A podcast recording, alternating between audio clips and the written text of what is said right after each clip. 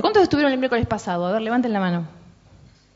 Bien, más o menos la mitad. Bueno, hay material que quedó del miércoles pasado para aquellos que se, la que lo quieran llevar. Así que al, final, si quieren, lo pueden pedir. ¿Sí? Eh, ¿Qué tema nos, convoca hoy? ¿Qué, qué, vinieron a escuchar? A ver, una buena pregunta. ¿De qué tema vamos a hablar hoy? Los primeros años de vida. Los límites.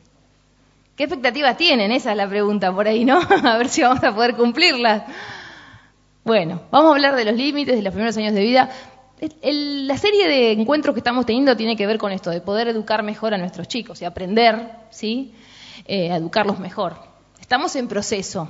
¿sí? Yo doy esta charla, también soy madre, estudié también, pero vieron, a veces los libros se queman y cuando uno está en el, rol a veces no se acuerda lo que decía tal autor, sino que uno a veces actúa por impulso. Así que yo también estoy aprendiendo. ¿Está bien? Esto lo, pongo como un manto de piedad, porque no, pretendo yo tampoco darles clases de cómo ser mamá o papá, pero sí contarles algunas cosas que me parecen importantes de saber y de poder aplicar a la hora de tener que trabajar con los límites de nuestros chicos. ¿Sí? Bueno, eh, yo tengo bastantes cosas para decirles. Yo no sé cuánto tiempo vamos a, disponer. Me dijeron de una horita.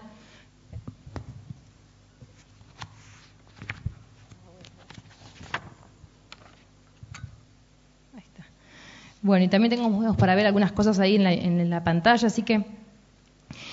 Primero decir que mm, ser padre es un trabajo, ¿no?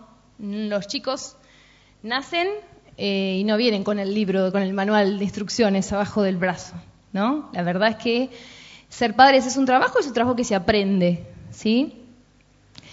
Eh, para ser maestro hay que estudiar, para ser médico también, ¿no? Pero para ser padres no hay este, títulos habilitantes. Digamos que la vida misma nos va llevando a, poder este, graduarnos o no, ¿no?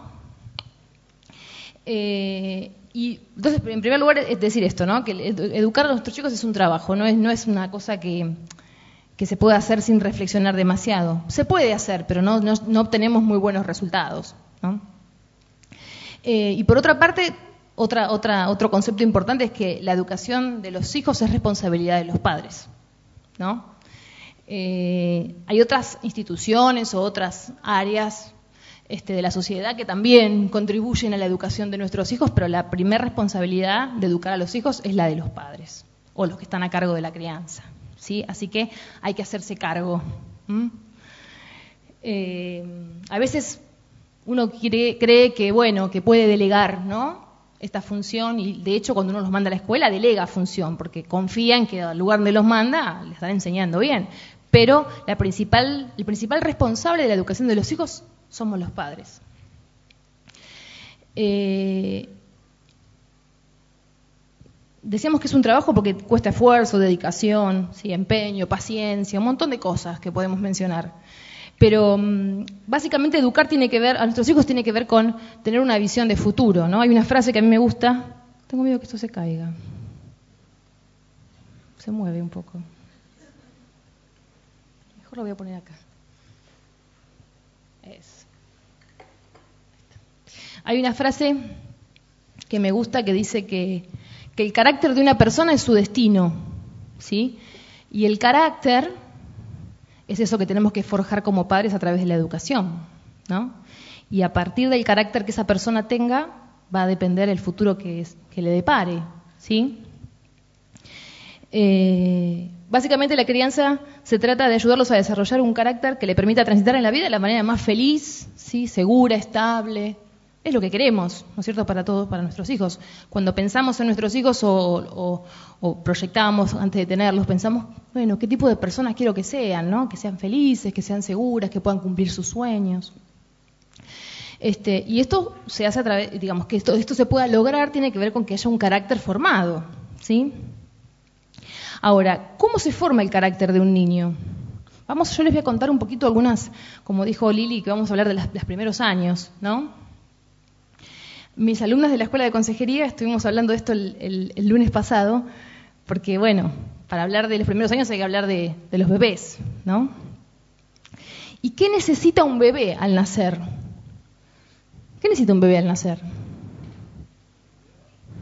¿Cómo? Cuidados. ¿Qué más? Amor. ¿Qué más? Una mamá cerca. Alimento, sí. bueno, las que, todas las mamás presentes recuerdan, o jamás le están pasando por esa etapa, que la tarea de la maternidad en los primeros años de vida es una tarea intensa, ¿no? Porque un bebé requiere todo nuestro tiempo, nuestra dedicación, este, nuestro cuerpo, nuestra mente, ¿no? Y básicamente, ¿por qué? Porque el bebé nace en un estado de indefensión total, ¿sí? Es un, digamos, dentro de las diferentes especies hay algunos animales que al poco tiempo ya se autovalen y ya pueden vivir separados de su papá y de su mamá, ¿no? Eh, piensen en los terneros, no sé, otros animales. En el caso del ser humano, el ser humano es una, digamos, muy indefenso al nacer y mucho tiempo le lleva la maduración para poder separarse de estos padres, ¿sí? ¿Cuánto le lleva? ¿Hasta cuándo? la pregunta. Toda la vida, dicen algunos, ¿no? roguemos que no sea toda la vida, pero bueno, unos cuantos años, ¿sí? Nuestros hijos requieren de nosotros y dependen de nosotros para muchísimas cosas. Cada vez menos, esa es la idea, ¿no? Que cada vez el lazo se vaya haciendo un poco más largo, digamos, ¿no? La soga.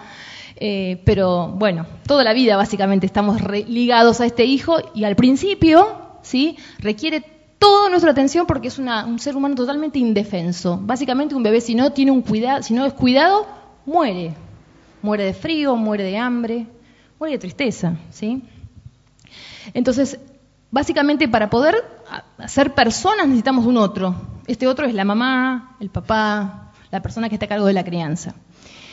Y la primera función de, la, persona que está a cargo de la crianza es la de ser el sostén emocional de ese bebé. ¿Sí? Porque ese, bebé no sabe cómo comunicarse. Entonces, cuando se siente mal, llora, grita, ¿no? Protesta. Y la función de esa persona que está a cargo es poder decodificar esos mensajes y decir, bueno, tiene hambre, tiene sueño, hay que alzarlo, hay que dejarlo, ¿no? Y ser, eh, tener esa empatía con ese bebé para poder interpretar todas esas conductas, ¿no? Y de alguna manera podemos acomodarle un poco las emociones, porque vamos, le vamos dando sentido a los llantos. Y esto las mamás lo, conocen bien, ¿no? Al principio, con el primero es terrible, porque uno le parece que está al borde de la muerte todo el tiempo el bebé cuando llora, ¿no? O que está por morir o porque está re enfermo. Después que vamos agarrando un poco de cancha, ya nos damos cuenta. Mm, me parece que quiere que lo alce, me parece, y luego se lo dejo, ¿no? O me parece que tiene hambre, me parece que este, quiere dormir, está cansado, ¿no?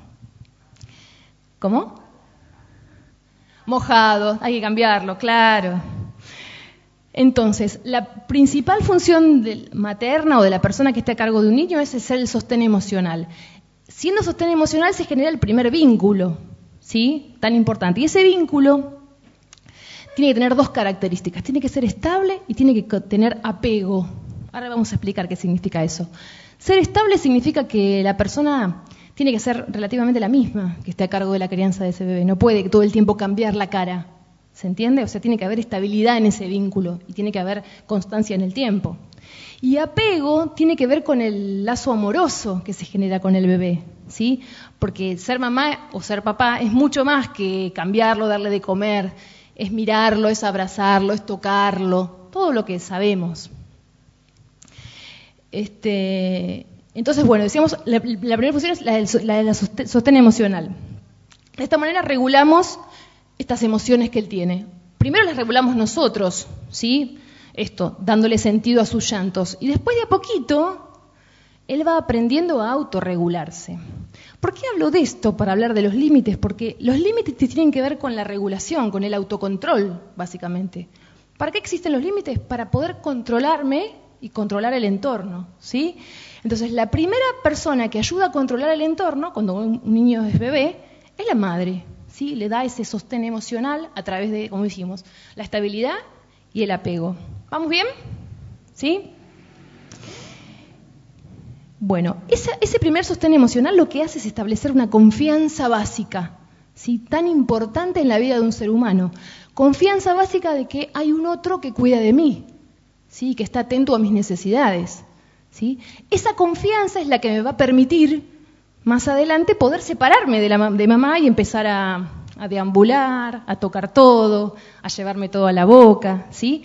Pero es necesario este primer sostén emocional para que se produzca esta confianza básica. ¿Sí?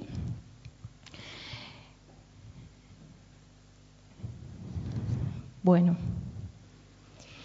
Ustedes saben que ese, ese, modo de relación que se establece entre el bebé y la, y la mamá o el papá, la persona que está a cargo, genera como un modelo de relación y un modelo de ver el mundo para ese bebé. ¿Sí? Entonces, si este vínculo que se establece es un vínculo estable, como decimos, cariñoso, ¿sí? Con eh, cierta, eh, cierta eh, rutina, va a hacer que el niño pueda empezar a entender al mundo a partir de esos patrones y va, y va a pensar que los, todo lo que lo rodea es de esta misma manera. Es seguro, es confiable, hay amor en el medio. ¿sí? Entonces, en la familia lo que hacemos es establecer un modelo de vínculo y un modelo de relación con, las personas que nos rodean. Por eso es tan importante los primeros años de vida en la, vida de un niño, porque ahí aprendemos cómo luego vamos a relacionarnos cuando vayamos a la escuela, cuando nos casemos, cuando busquemos novia, ¿sí? Y también, digamos, este modelaje se va a partir, se va a ver a partir de la observación o de la identificación, lo que ve en casa, ¿sí? De cómo se habla, en qué tono de voz. Los chicos, aparte, antes de hablar ya pueden identificar si el papá está enojado o no. Y eso no se los enseña a nadie. Ellos enseguida, en el, en, el, volumen o en el gesto de la cara, ya pueden saber si hay enojo o no. ¿No les pasa esto? ¿Sí? Antes de poder hablar normalmente, ya pueden entender muchas otras cosas mucho más complicadas. Eh, y entonces decíamos que la familia es esta matriz de aprendizaje. Uno aprende ahí cómo, cómo relacionarse con el mundo. Y, este, este, modelo de relación que voy a tener con mis padres, con mis hermanos, lo voy a trasladar a mis relaciones futuras. Además, este, este, este vínculo que decíamos que establece con la mamá eh, es muy importante para el desarrollo cerebral. Ustedes saben que hay un montón de investigaciones que hablan de algo que se llama neuroplasticidad, es decir, la plasticidad del cerebro, de las neuronas. ¿sí? Y hay periodos en la vida de un niño, sobre todo cuando es bien chiquito, que se llaman los periodos ventana, que son periodos donde el cerebro está como súper eh, preparado, predispuesto a eh, madurar o a desarrollarse. ¿Sí? Entonces, en estos periodos ventana es que se producen, bueno, estos vínculos que estamos diciendo, y que cuanto más saludables, estables y seguros sean, van a hacer que este cerebro se desarrolle. ¿Sí? y que sus relaciones afectivas a posterior, más adelante, sean también estables, seguras, ¿sí? Así que, bueno, no les voy a hablar sobre toda la investigación sobre el neuro, neurociencias porque es un tema muy complejo, pero sí se puede saber que la cuestión emocional también habilita o no el desarrollo cerebral, ¿sí? aunque parezca loco esta relación.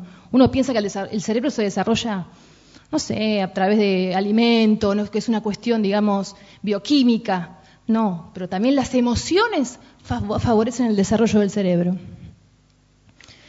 Bien. Entonces, acá estamos ya. Estos periodos de ventana son periodos, por ejemplo, a los dos meses de vida, a los diez meses. Hay diferentes momentos precisos a lo largo de la vida de un niño. ¿Sí? Vamos a empezar un poquito más adelante. Ahora pasamos allá al bebé, ya creció un poquito, ¿no? Y ya puede empezar hablar. Vamos a empezar un bebé de dos años, ¿sí? Y ya él puede decir no. El no es una, de las primeras palabras que los chicos dicen. No sé si algunas recuerdan cuál fue la primera palabra que dijo tu hijo. Capaz dijo, mamá. bueno, dicen mamá, papá, papa por la comida y no. El no es como, digamos, tiene que ver con, estos periodos ventana que decimos, ¿sí? con una autoafirmación de, a ver, esto es mío, ¿no? Y esto es mío también, es otra palabra, ¿no? Que ellos dicen enseguida. Eh, entonces aparece el no desde el, lado de, él mismo, poder decir no. Cuando uno le quiere sacar algo, no, dicen, ¿no? Y aparecen también los no del mundo externo, o deberían aparecer. ¿Que ¿Quiénes son el mundo externo en esa época de la vida de los niños? Los padres los padres. El mundo para el niño es papá y mamá, ¿no? Entonces, el no como algo que viene del mismo y el no como algo que tiene que venir de afuera. ¿Por qué decimos no los papás a esa edad? Primero ante los peligros, ¿no? Cuando tienen que meter los dedos en el enchufe, estas cosas que les gusta hacer a los chicos, ¿no? De explorar, uno enseguida no. Y también deberíamos decirle no a determinadas conductas que nos parecen que no son deseables o aceptables. Los berrinches, ¿no, ¿no recuerdan los dos años como la etapa, ¿no? De los berrinches totales, de que se tiran al piso y patalean, ¿no? Pellizcan, patean, bueno, una serie de cosas que yo he visto varias, mm, cosas bastante llamativas, ¿no? Este, chicos que se autoagreden también, ¿sí?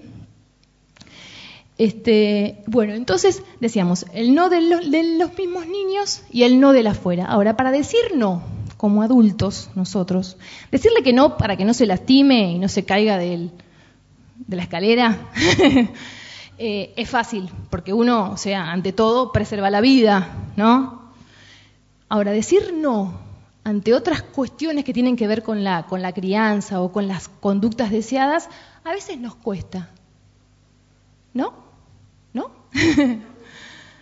nos cuesta. ¿Por qué nos cuesta el decir no? ¿Alguna vez se lo pusieron a pensar? ¿Por qué me cuesta? Capaz que a algunos no les cuesta. Tiene que ver con la estructura de personalidad, con un montón de cosas, pero en general digamos que a los papás, mm, a los papás actuales diríamos, ¿no? de, esta, de esta generación, nos cuesta decir que no. Porque en el fondo lo que no queremos perder es como el amor de este niño, ¿no? Y pensamos que al decir no, vamos a perder ese amor, ¿no? Nos van a dejar de querer. Dejamos de ser los padres buenos que les damos todo, que los cuidamos, ¿no? Entonces, para no perder el amor, a veces adoptamos diferentes posturas, o nos hacemos lo que no vimos nada, ¿no? Aguantamos y después explotamos, ¿no? Ahora vamos a ver algunas, algunos ejemplos de, de formas de conducta de los papás. Pero bueno, entonces, básicamente, esta idea quiero que primero empiecen a apuntar en su cabeza. Si me cuesta decir que no, a lo mejor me cuesta aceptar que a veces tengo que ser un padre no bueno, no bondadoso, digamos, que tengo que a veces cumplir ese rol de, ser el padre malo, ¿no? Y, decir no no significa perder el amor de los chicos. Esto es lo importante que ustedes tienen que tratar de, digamos, meterse en la cabeza, ¿no? O decirse a sí mismos cuando, le, cuando pasa esto. A veces decimos que no y después nos arrepentimos, porque nos sentimos culpables, porque, uy, capaz que se me fue la mano, pobre, mira cómo se puso, ¿no? Empezamos a, decir, ay, y a, a, echarnos la culpa a nosotros mismos, ¿no? Bueno, una idea que tienen que ponerse en la cabeza es esto, que el amor de los niños, si ustedes, si pudimos establecer este vínculo que decíamos que se genera desde que el bebé nace, que digamos que no, no va a ser que ese amor se pierda, de ninguna manera, al contrario. Pero pasa que es necesario tener una estructura que nos permita sostenernos en este no y no, digamos, sentirnos culpables, ¿sí? Decía un, autor por ahí que en realidad lo que pasaba es que cuando nos sentimos que perdemos el amor de nuestros hijos, en realidad eso nos remite a nuestra propia infancia y al miedo a perder el amor de nuestros padres, ¿no? Tiene como una cosa así, como una hilación con nuestra propia, digamos, infancia. Pero eso es demasiado meterse muy atrás, ¿no? Bien. Este, entonces, este no que tenemos que saber decir y que poder decir, en realidad marca también el pasaje de un amor, de este amor tan cercano y tan este, digamos, apegado a uno mismo, a un amor un poco más, o sea, a un amor un poco más distante, a poder establecer una pequeña distancia con nuestro hijo, ¿sí? Poder pasar de lo que se llama del amor narcisista o el amor de este bebé que, ay, que es tan lindo y que se parece tanto a mí o a mi hermano o a mi papá, ¿no? que nos completa y nos hace sentir tan bien, es pasar a un amor donde puedo descentrarme de lo que me hace bien a mí y poder mirarlo a él como una persona, que tiene necesidades y que tiene, digamos, cosas que debe eh, aprender o que debe formar este carácter que decíamos al principio. ¿sí? Entonces, pasar de esta vivencia del bebé que es parte mía a un nene que tiene, que es un ser humano, que es un sujeto, una persona lejos de mí, ¿sí? y que yo dejo de ser el centro de su mundo. que también es una herida en un punto, ¿no? Porque uno al principio es todo para ese bebé y está bien que así lo sea. Pero poco a poco tiene que producirse esta distancia, ¿sí? Que es saludable para nosotros y también para este nene, que necesita ser mirado como una persona que tiene necesidades, deseos, ¿sí? Y digamos un montón de, cosas que están por fuera de mí. ¿Se entiende? ¿Sí?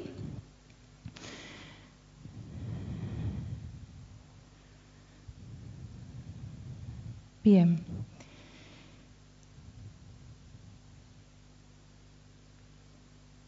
Por otro lado, si lo pensamos, si empezamos a pensar en este amor que es un poco más distante de mí, ¿sí? que lo puedo, digamos, separar de mí mismo, puedo empezar a pensar que hay cosas que ese niño debe aprender y partes de, eso, de esos aprendizajes es el, los no que la cultura exige o que la sociedad exige, ¿sí? Porque, a ver, yo no, vamos a poner el caso que yo en casa no le diga nunca que no. Que yo lo dejo hacer todo, total, estoy yo, lo cuido, ¿no? Me vuelvo un poco loca porque es difícil, pero pongamos el caso. ¿Qué pasa cuando ese nene sale de casa? Porque piensen que a los, a los 3, 4 años los nenes salen de casa. Deberían salir de casa para el jardín, ¿sí? Empezar una vida social. ¿Cómo ese niño sobrevive en un mundo donde todo el tiempo se encuentra con la frustración y con los no? porque básicamente, o sea, el mundo está lleno de nos, ¿no? Demasiados diríamos. Entonces, la vivencia de frustración o de, sentir que no puedo conseguir lo que quiero, es importante que la vivamos en casa para que cuando el niño salga de casa ya esté ejercitado en esto y no, y no, y no, no, le, no se le caiga el mundo abajo. ¿Sí? A veces los berrinches que vemos que pasan, a mí me pasa que de ver, uno va al shopping o al supermercado, ¿no? Y encuentra situaciones de, madres en crisis. ¿Y quién no ha tenido con su propio hijo? Que quieren comprar algo, o que quieren meter cosas en el carrito, o que quieren ir a tal lugar, ¿no? Y encuentro así un niño manifestado. Este, eh, digo, el berrinche es parte de la, digamos, es admisible, vamos a decirlo. Pero si lo hace siempre que sale de casa, es porque en casa, ¿qué pasa? En casa todo es demasiado placentero, todo es demasiado liviano, entonces ante el primer no de afuera hace berrinche. ¿Sí? Vamos a poner el primer, el PowerPoint número uno. Este, puse algunas imágenes como para aliviar un poco el tema, porque es un tema medio pesado, ¿no? Y acá hay un chiste de Mafalda que dice, pero ¿por qué tengo que hacerlo? Porque te lo ordeno yo, que soy tu madre, le dice, ¿no? Sí, si es cuestión de títulos, yo soy tu hija y nos graduamos el mismo día, ¿o no? Es verdad. Nosotros nos graduamos de padres cuando los chicos nacen y los chicos también, ¿no? Y los chicos de hoy son expertos en esto del discurso y de, ¿no? y de convencer y de buscar argumentos y de darnos la vuelta como para convencernos de lo que quieran, ¿no? Vamos al otro.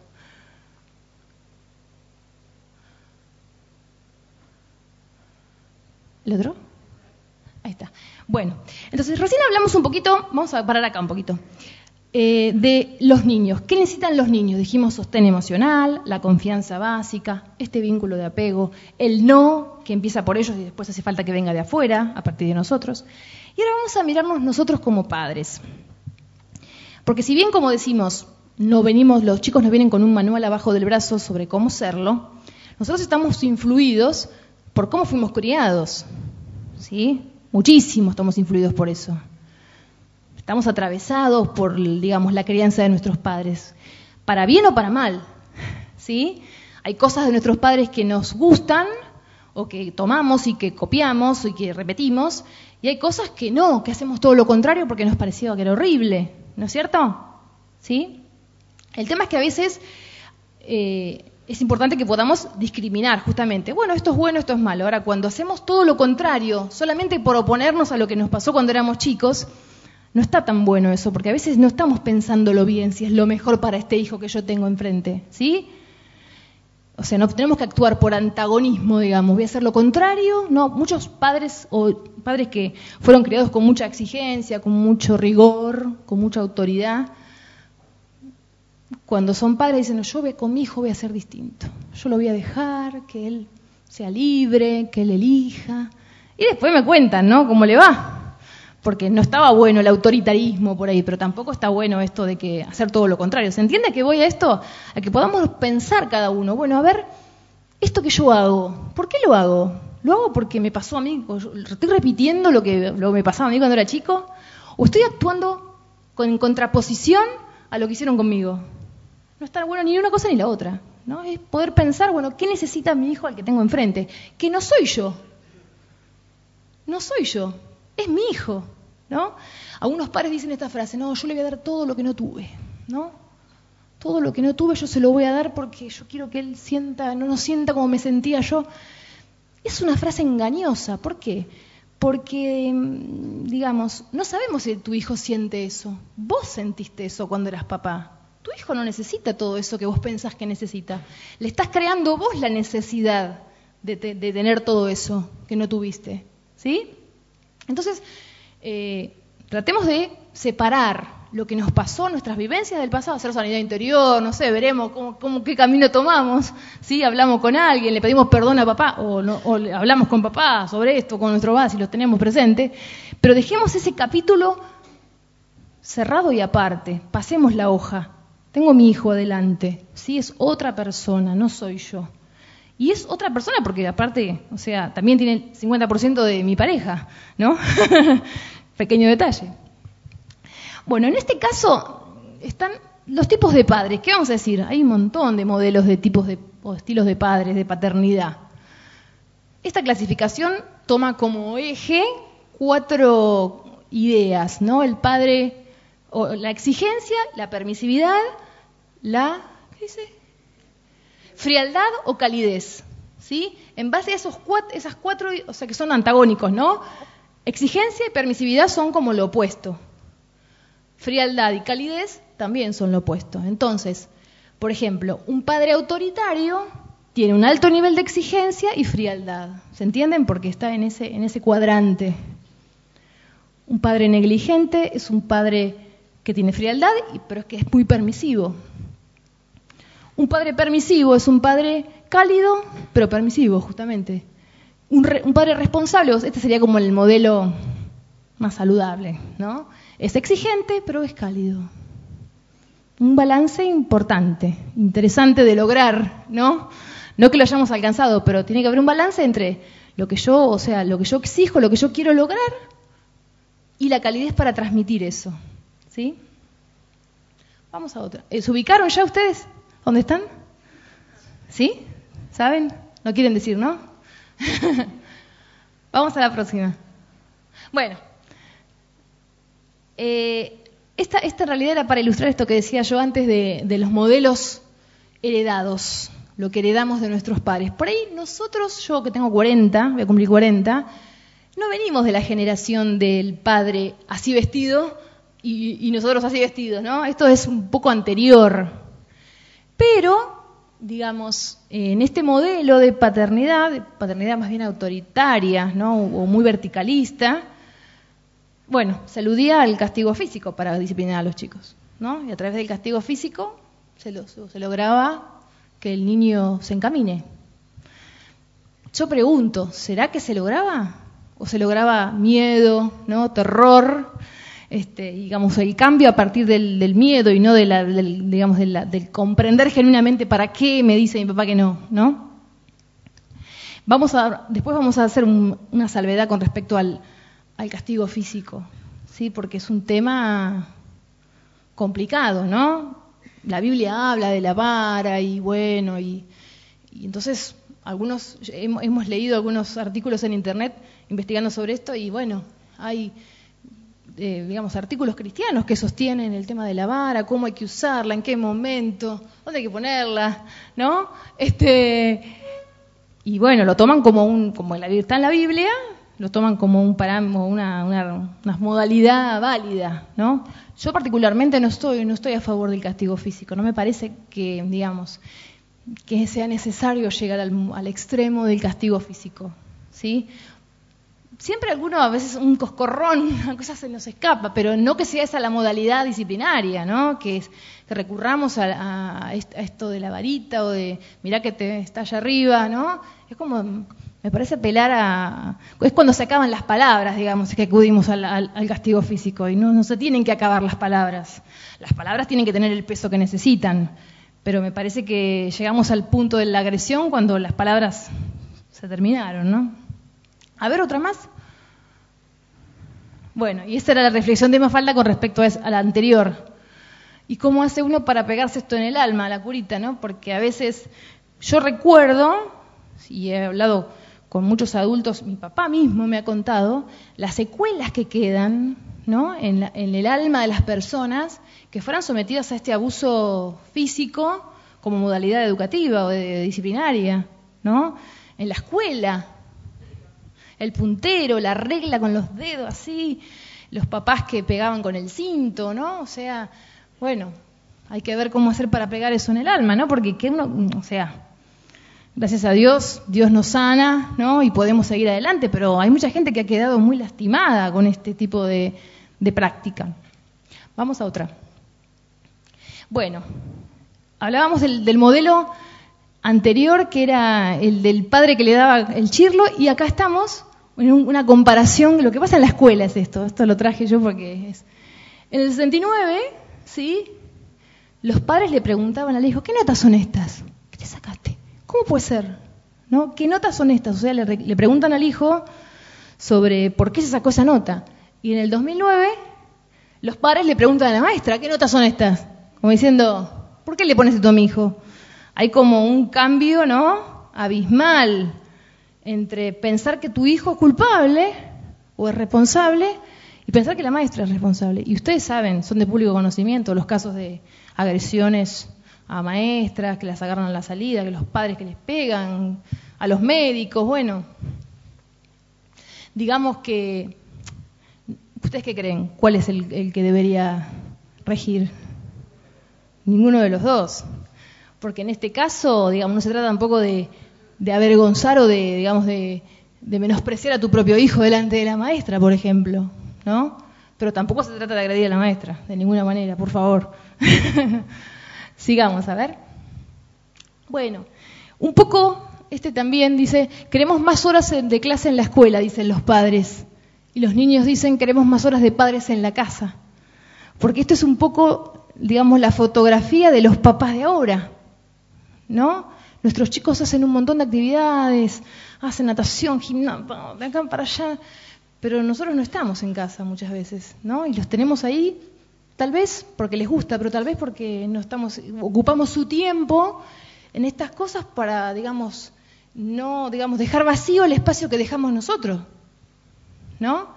Y en verdad los niños necesitan horas de padres en casa. Esta es una realidad. Yo entiendo que hay muchas realidades que hacen que la familia, ambos tengan que salir a trabajar y que, bueno, es, necesario porque hay que eh, eh, alimentar a los hijos, y, pero a veces, en muchos casos, es una decisión que se puede mm, manejar de otra manera. A veces no es necesario que, los chicos estén tantas horas sin los padres en casa. Se puede, digamos, eh, arreglar de otra manera. A veces es como una manera también de escaparse. ¿no? de su propia casa, eh, porque bueno, es más fácil por ahí ir a la oficina, atender los teléfonos, ¿no? hacer café, no sé, lo que sea que, hagas, que estar en tu casa con la tarea, con la comida, con los límites, con todo lo que implica tener a los chicos en casa, ¿no? Pero como dijimos al principio, es nuestra responsabilidad, ¿sí? Dios nos los encomendó a nosotros y creyó que éramos gente confiable, si no nos lo hubieran dado, ¿no es cierto? Sigamos. ¿Vamos bien hasta acá? Y esta me gustó mucho, que es una, es una historieta de Gaturro. Se las voy a leer. Dice, Agustín, dice el padre, ¿no? A veces siento que la distancia generacional nos separa.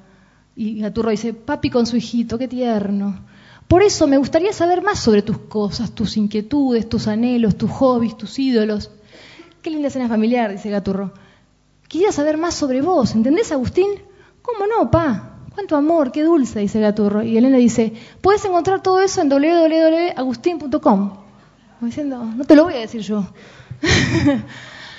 ¿No? Porque es cierto que nosotros no somos los mismos y nuestros chicos tampoco son los mismos. ¿No? Y hoy por hoy las tecnologías hacen como a veces un abismo entre nosotros y los chicos, ¿no? Porque manejan otro lenguaje, manejan otras, otras cosas que los divierten, que nosotros decimos, se pasa horas frente a algo, mirando algo, ¿sí? qué aburrido, pero a ellos les fascina, ¿no? Entonces, una forma de poder estrechar esa comunicación, o de, calculo que Javi lo debe haber hablado el, miércoles pasado, es buscar hacer un puente y bueno, meternos nosotros también, ¿no? En, la, en comunicarnos a través de sus lenguajes. Si queremos establecer una comunicación genuina con nuestros chicos, bueno, habrá que buscar la manera. Este, evidentemente este chico no quería hablar, ¿no?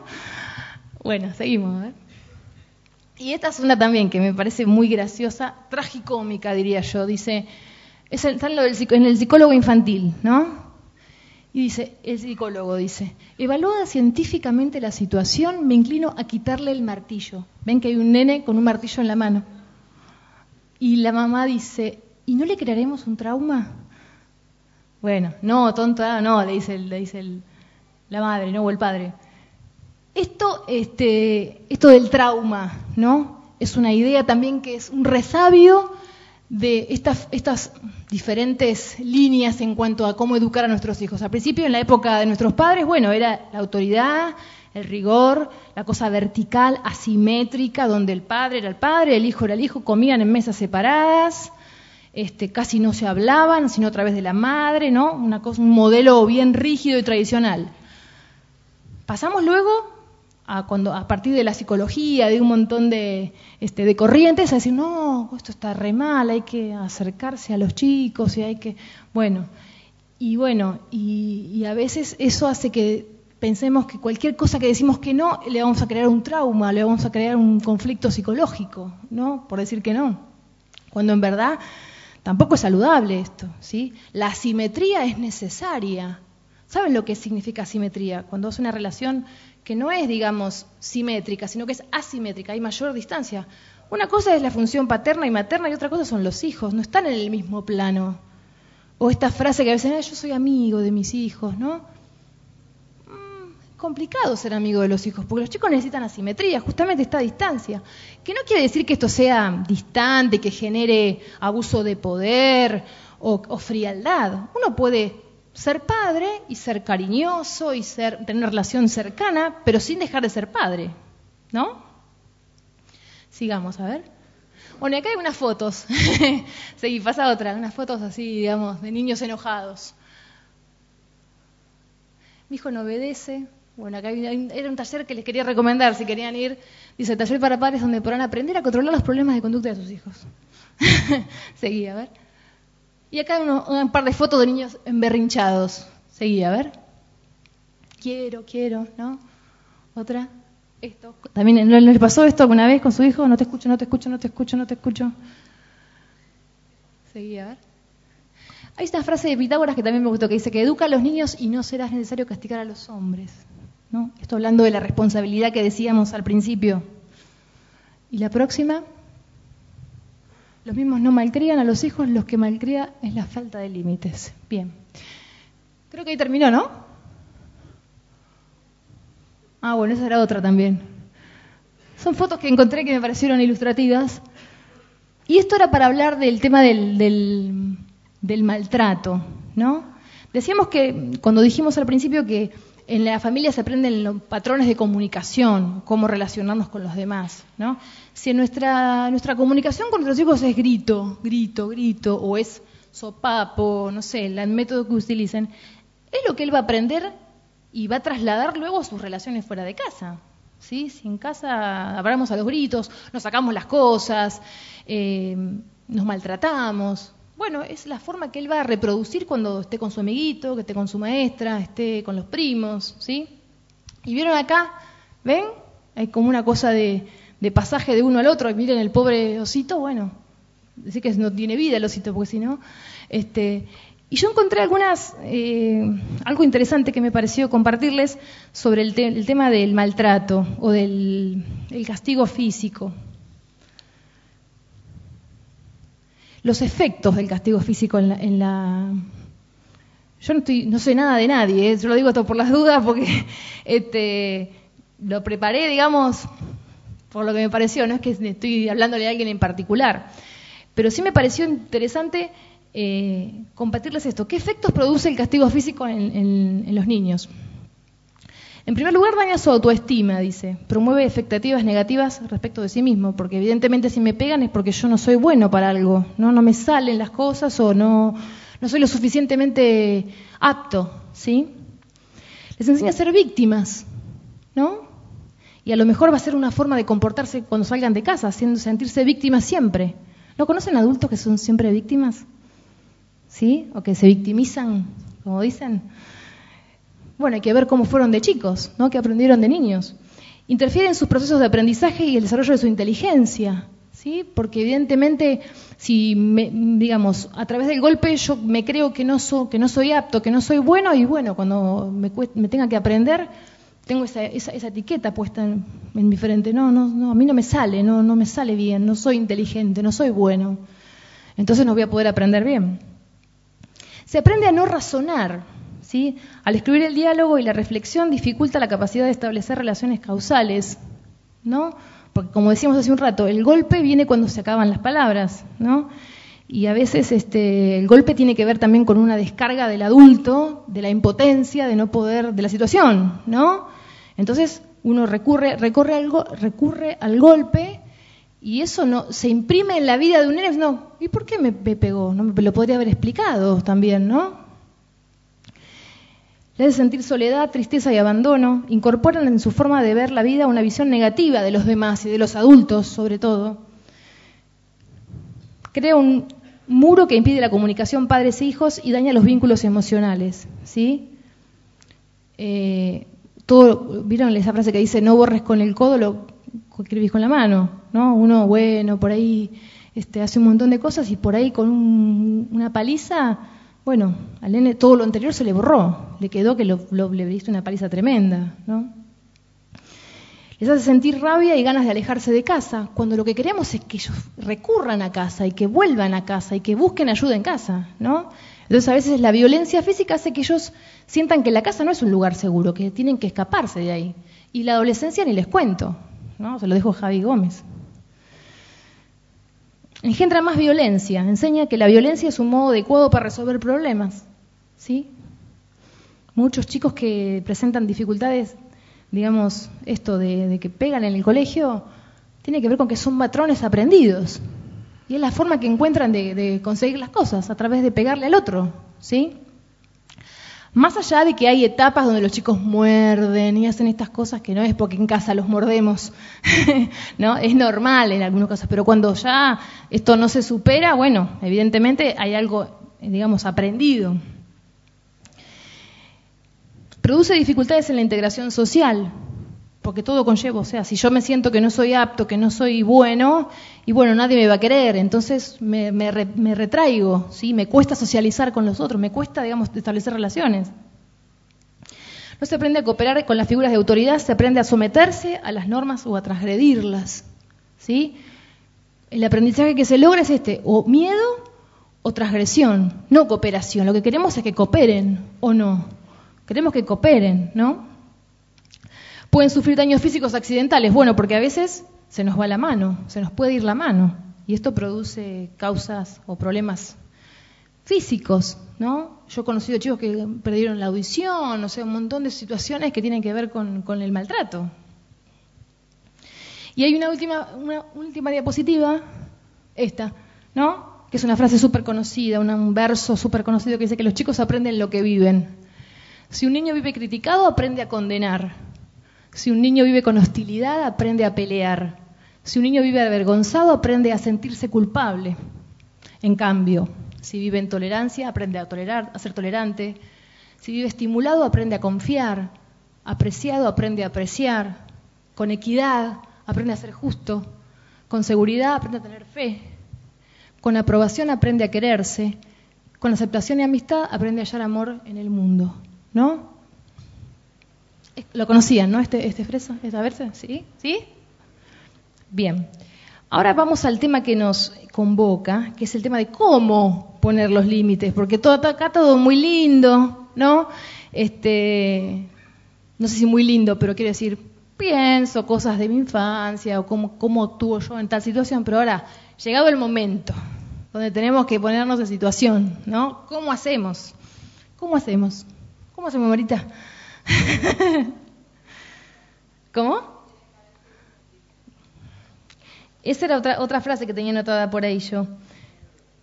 Que los niños para poner, hace falta, necesitan padres con límites. Uno no puede enseñar algo que no vive o que no tiene. Si uno es desmedido con la tarjeta de crédito, no sé, o sea, no tiene límites en su propia vida, ¿cómo va a ser para que pretender que su propio hijo tenga límites?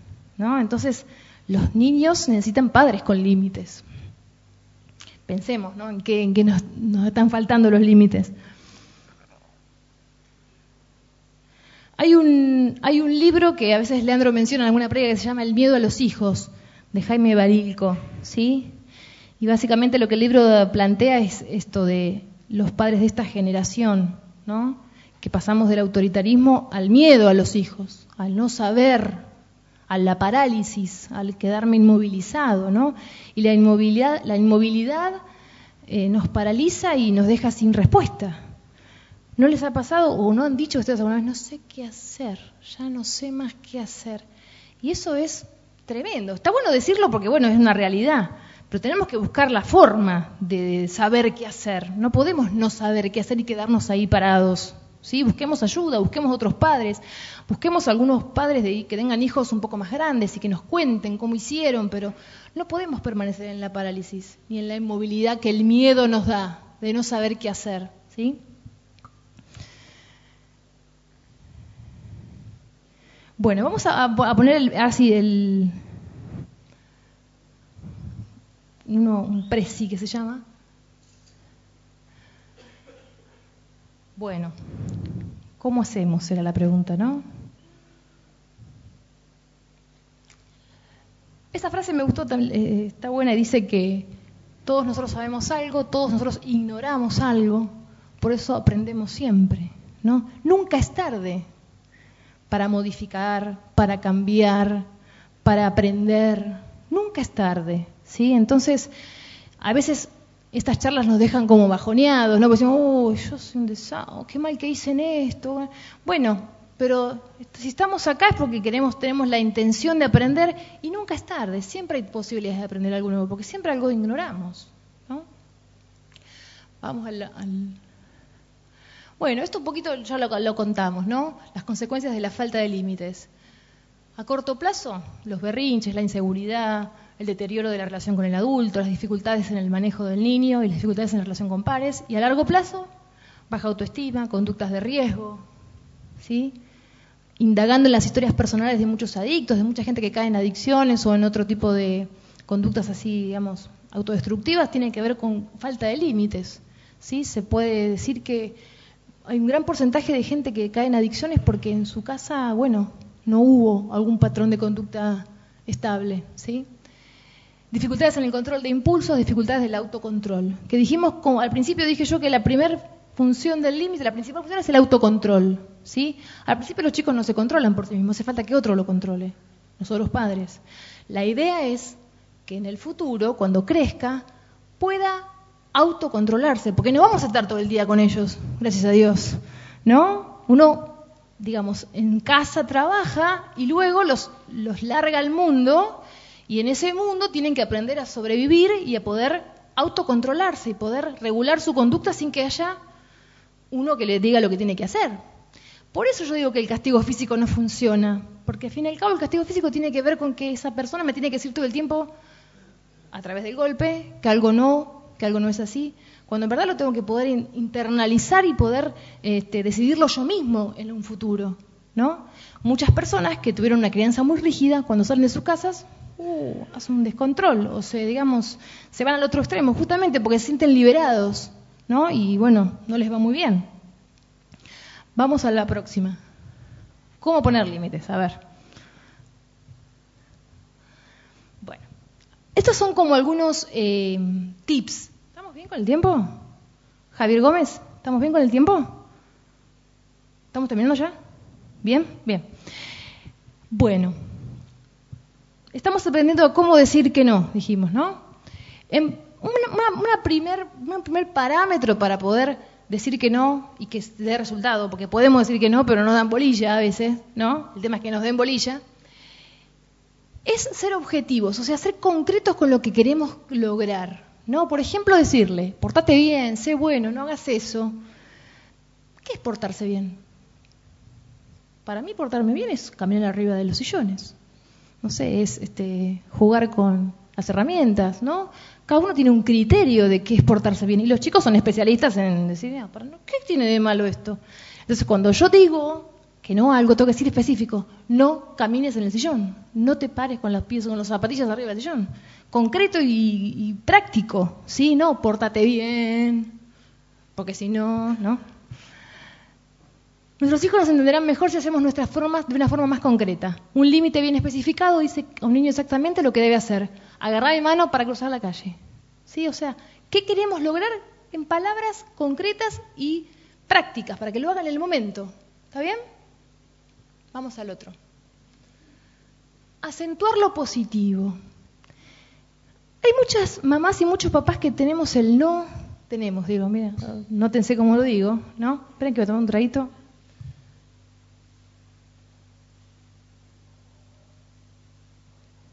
el no flor de piel, ¿no? Todo el día diciendo que no.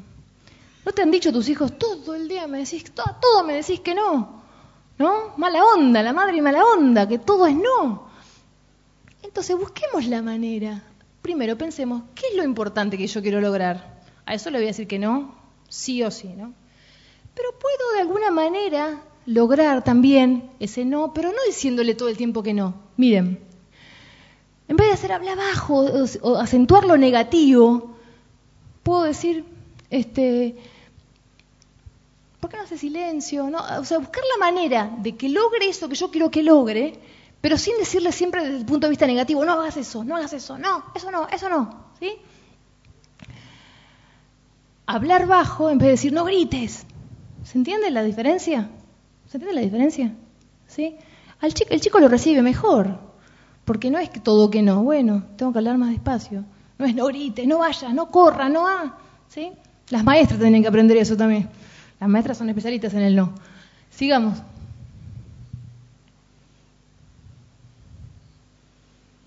Sugerir una alternativa. Es no a esto, pero sí a esto, ¿no? Entonces de esta manera lo de algún, no, es que lo estás manipulando, pero estás dando una, salida, porque el chico se, te pidió algo porque lo quiere con toda su gana. Entonces, si vos decís que no, y se va a empacar, se va a enojar, pero decir, no, ahora no, después, o busca la manera, ¿sí? Siempre que aplique un límite al comportamiento de un niño, intente indicar una alternativa aceptable. Para hacerlo sonará menos negativo y su hijo se sentirá menos desventajado. No te puedo dar un dulce antes de la comida, pero te puedo dar un postre después. ¿Sí?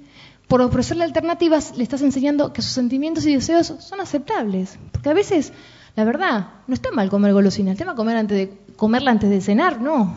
Pero bueno, después. Entonces no le estamos diciendo que todo lo que él piensa está, es malo, sino que no es el momento. ¿Se entiende? Sigamos. Ofrecer opciones, como decimos, la libertad de oportunidad hace que un niño sienta la sensación de poder y control, reduciendo las resistencias. Por ejemplo, te vas a tomar leche, lo quieras sola o con chocolate. A ver, esto, madres de niñas, madres de niñas.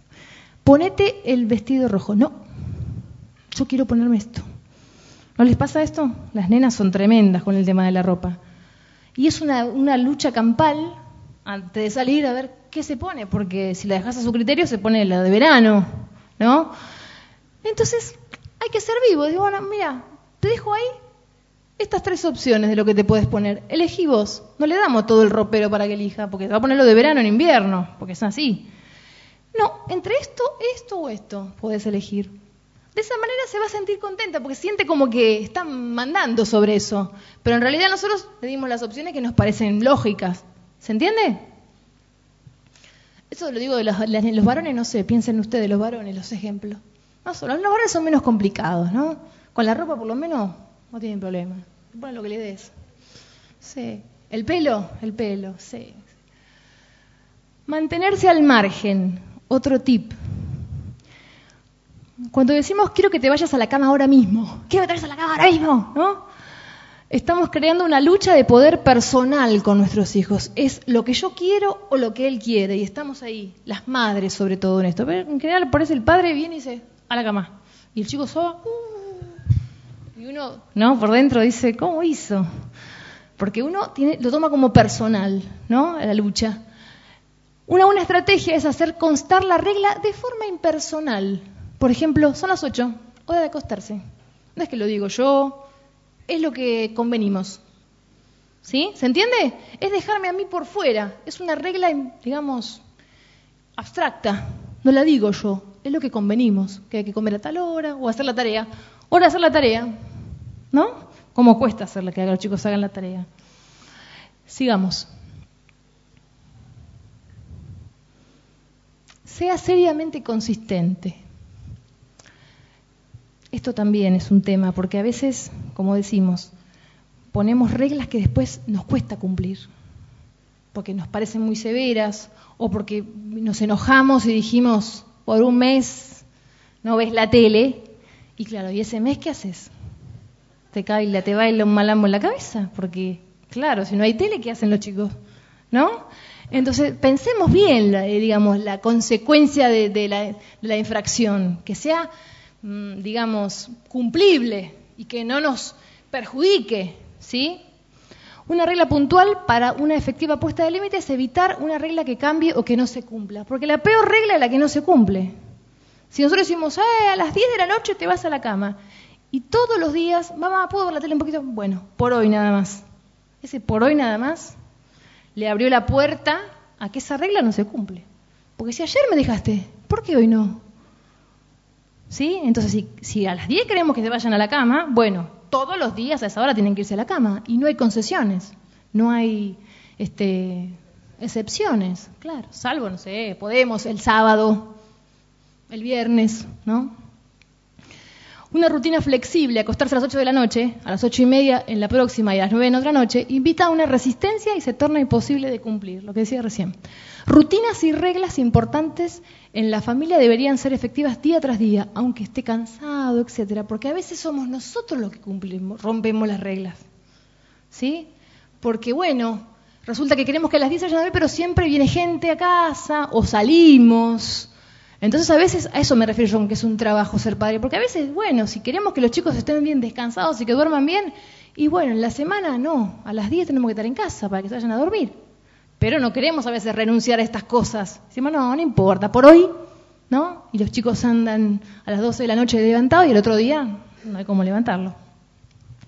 Si das a tu hijo la oportunidad de dar vueltas a sus reglas, ellos seguramente intentarán resistir. Ya le digo, y siempre te van a decir, pero el otro día, pero vos dijiste, ¿No? ¿Se acuerdan? Tiene una memoria fotográfica. Sigamos. ¿Alguna pregunta hasta acá? ¿Se entiende? ¿Sí? Sea firme. Ay, la firmeza es un tema, ¿no? Porque ser firme, pero a la vez, o sea, con amor, ¿se entiende? No que, digamos, la firmeza, no tiene que ver con el grito, la firmeza, definitivamente no tiene que ver con el grito, porque uno puede gritar todo el día, y el chico se acostumbra a ese tono de voz y ya es como una voz normal, ¿no? O sea que la firmeza no tiene que ver con el tono de voz, tiene que ver con que estamos convencidos de que eso tiene que suceder. Eso es ser firme, ¿sí? Un límite firme dice a un niño que él debe parar con dicho comportamiento y obedecer inmediatamente. Por ejemplo, te vas a tu habitación ahora, o para, los juguetes en los tiros, o sea, las cosas que queremos que ellos logren, tenemos que tener firmeza para sostenerlo eso. ¿Y, qué, y otra cosa que por ahí no, acá no, no, no dice es qué pasa cuando se transgrede la norma. ¿No? Tenemos que aprender, y los chicos tienen que aprender que transgredir la norma trae consecuencias. Como en la vida. O cuando vos te pasas un semáforo en rojo y te agarra la policía, no tenés que pagar la multa. O pasás del exceso de velocidad, o no pagás el impuesto a tiempo, te cobran recargo. La vida está llena de causas y consecuencias. La vida es causa y consecuencia. Entonces, los chicos tienen que empezar a experimentar esto de chicos, de que si yo sé que algo tengo que hacer y no lo hago, y la consecuencia la voy a tener que bancar. Ahora, la consecuencia tiene que ser en proporción a la falta. Como decimos, si no se quiso tomar la leche, no le dejes un, mes de sin tele. Primero porque no tiene relación con nada, que tiene que ver la, leche con la, con la tele, nada. Pero hagámosle, digamos, consecuencias que terminen pronto y que puedan ser conscientes en el momento, si no, estás a largo plazo. Y en el momento, esa es otra también. Bueno, después vemos ¿Qué hacemos con esto que pasó? Y pasan dos semanas y, ah, ¿te acordás de eso que hiciste? Bueno, ahora no vas... Y el chico dice, ¿y de qué viene esto? Ya no me olvidé yo, ¿por qué era que me castigás por esto? Ya pasó el tiempo, ya me olvidé. Tiene que ser el momento, ¿sí? O contar hasta 10 y, y decirlo, porque a veces en el momento es complicado, ¿no? Los límites firmes son mejor aplicados con una voz segura, sin gritos y una seria mirada en el rostro. Los límites más suaves suponen que el niño tiene una opción de obedecer o no. ¿No? Cuando decimos, bueno, lo dejamos a criterio, lo dejo a tu criterio, y no lo va a hacer. No. La firmeza está entre lo ligero y lo autoritario, es decir, firmeza con amor. No hace falta que pongamos cara de odio o que lo vamos a matar, ¿no? No hace falta. Serios, mirándolo a los ojos, bueno, anda, lleva esto donde lo dejo. No, no sé lo que querramos que, haga, ¿no? Sigamos. Explicar el por qué. Que en este sentido, como yo digo de las madres, que las madres a veces gritamos todo el tiempo y no nos dan bolilla, también damos mucha explicación a veces con las cosas, ¿no? La explicación tiene razón de ser, porque, digamos, las normas que pongamos o los límites que queramos que cumplan tienen que tener una lógica. No, no es no porque no. No porque tal cosa, tiene que tener una lógica. Y esa explicación tiene que ser corta.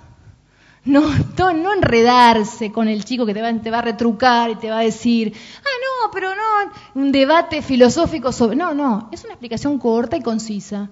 No porque creo que eso no tenés que ir a ese cumpleaños porque no es un lugar, no, no sé, lo que sea que querramos, que pensemos que sea real, ¿sí? Y punto. Cuando una persona entiende el motivo de una regla como una forma de prevenir situaciones peligrosas para sí mismo y para otros, se sentirá más animado a obedecerla. ¿Sí? Lo que decíamos hoy, el golpe a veces no contribuye a esto, porque el golpe no, tiene relación con, lo que, con, lo, con la regla que trasgredí. ¿Por qué me pegas si yo, no sé, este, volqué la leche?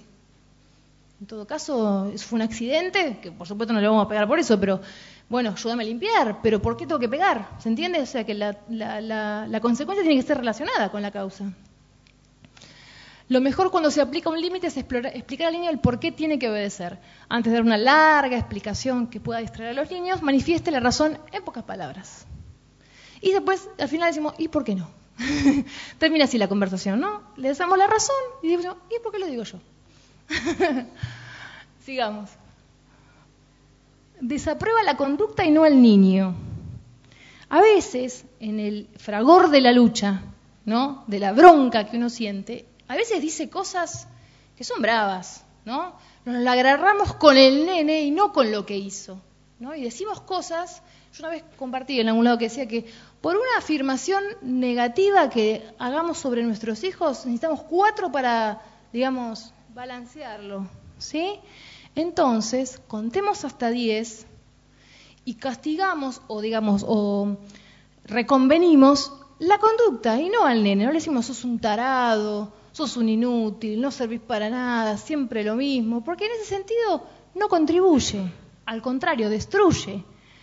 Hiciste mal, volcaste la leche, fíjate que sos descuidado, podemos decirle, digamos, lo que hizo mal sin agredirlo personalmente, ¿se entiende?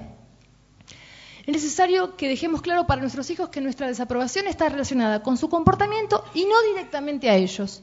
Lejos de decir niño malo, desaprobación del niño, deberíamos decir no muerdas, desaprobación de la conducta.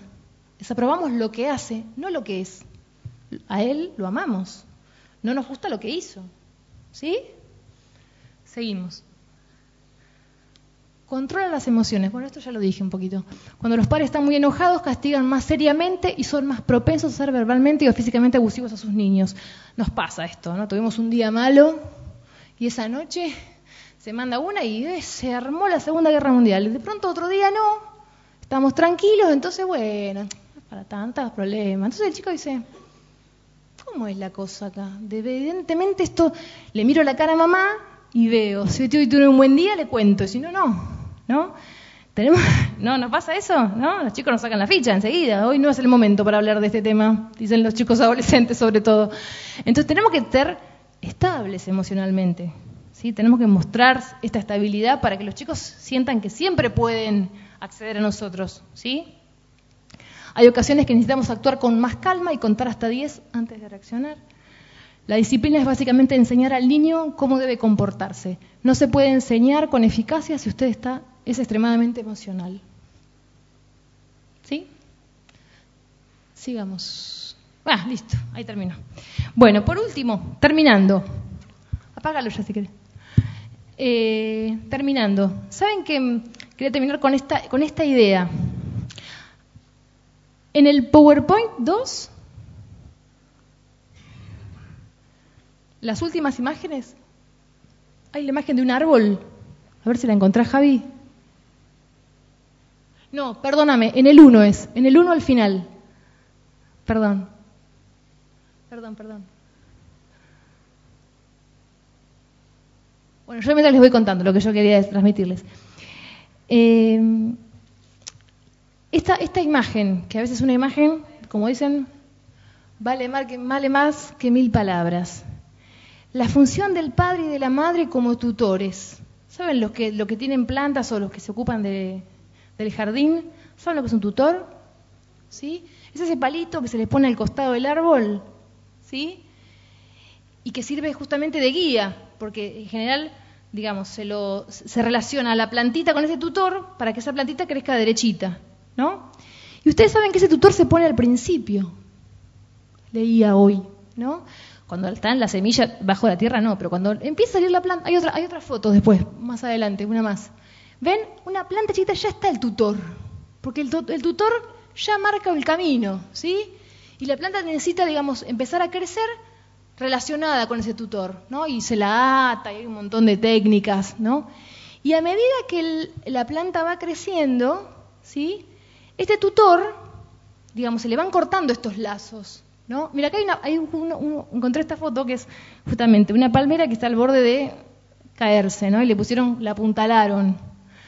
Esta igual tiene que ver que es una palmera muy antigua, pero es preferible, me parece que es más saludable, el tutor desde el comienzo, que después tener que estar apuntalando una vida que está a los tumbos, ¿no? Entonces, Pensemos nuestra función como padres como estos tutores, ¿sí? acompañando el crecimiento desde que son chiquititos, ¿sí? de acompañar desde que nace la planta y poco a poco ¿sí?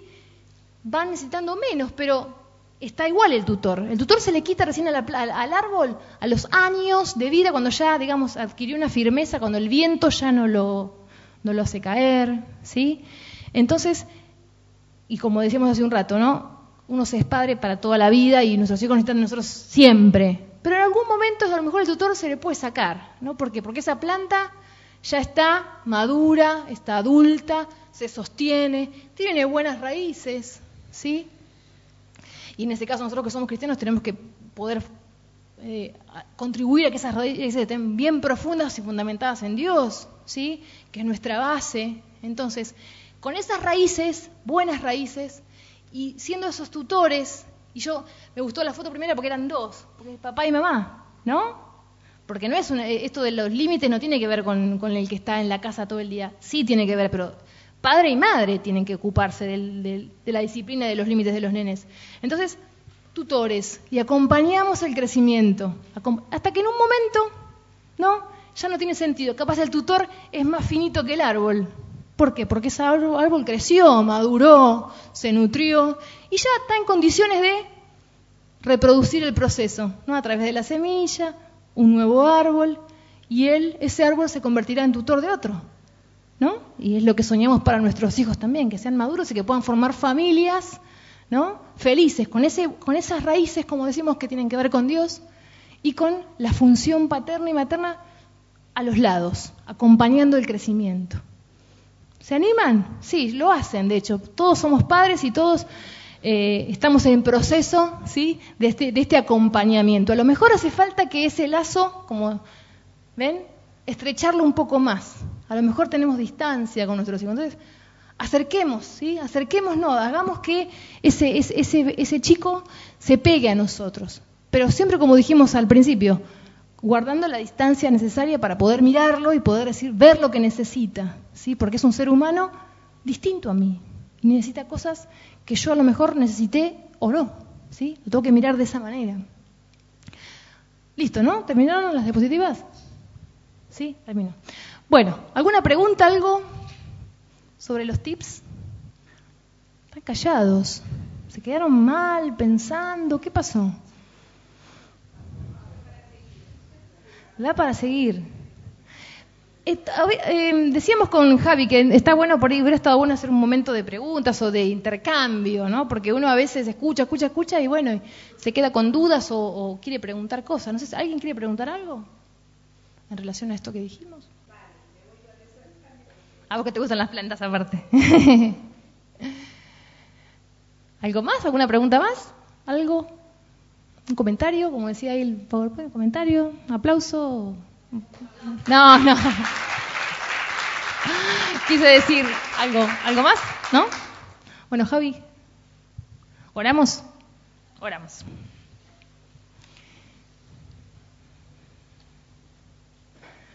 Señor Jesús, queremos darte gracias, Señor, porque creemos que nuestros hijos son nuestra herencia y son tu herencia, Señor.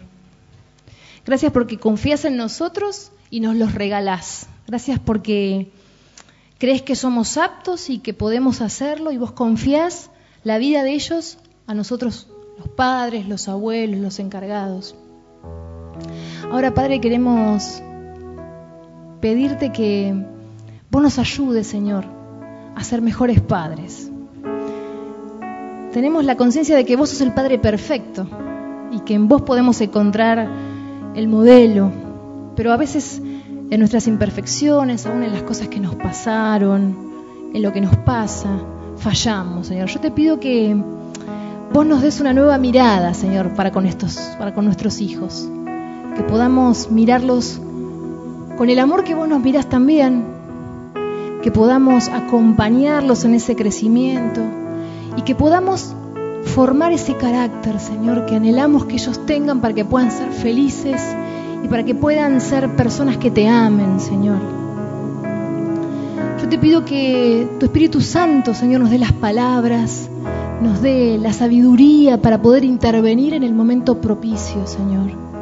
También para poder pedir perdón, para poder mostrarnos como seres imperfectos, pero también con la autoridad que vos nos das, Señor, para mostrarnos como, como modelos para identificarse, Señor. Queremos ser esos padres que ellos, en los que ellos encuentren inspiración, Señor, que nos vean modelos de fe, modelos de paciencia, modelos de templanza. Danos todo el fruto del Espíritu, Señor, porque lo necesitamos, lo necesitamos con urgencia, Señor, porque somos, somos inútiles, nos sentimos que, no podemos, pero sabemos que con tu auxilio, Señor, vos puedes hacer que nuestros hijos puedan alcanzar ese potencial y que puedan ser felices, Padre, a través nuestro. Yo te pido que vos nos abras el corazón, Señor, para poder ser esos padres amorosos y también nos abras la sabiduría, nos abras la inteligencia para poder disciplinar, para poder limitar, Señor, sabiendo que, como dice tu palabra, Señor, ese fruto apacible vendrá, Señor, vendrá en fe podemos ver que nuestros hijos serán maduros, serán cristianos firmes, formados en tu palabra, Señor, y que alcanzarán todos los sueños, Señor, que vos pusiste en sus vidas. Gracias, Padre, porque podemos tener la dicha de ser padres y porque tenemos esas vidas, Señor, en nuestras manos. Te pedimos que nos des todo lo que necesitamos para criarlos en felicidad y en tu palabra, Señor. Oramos en el nombre de Jesús.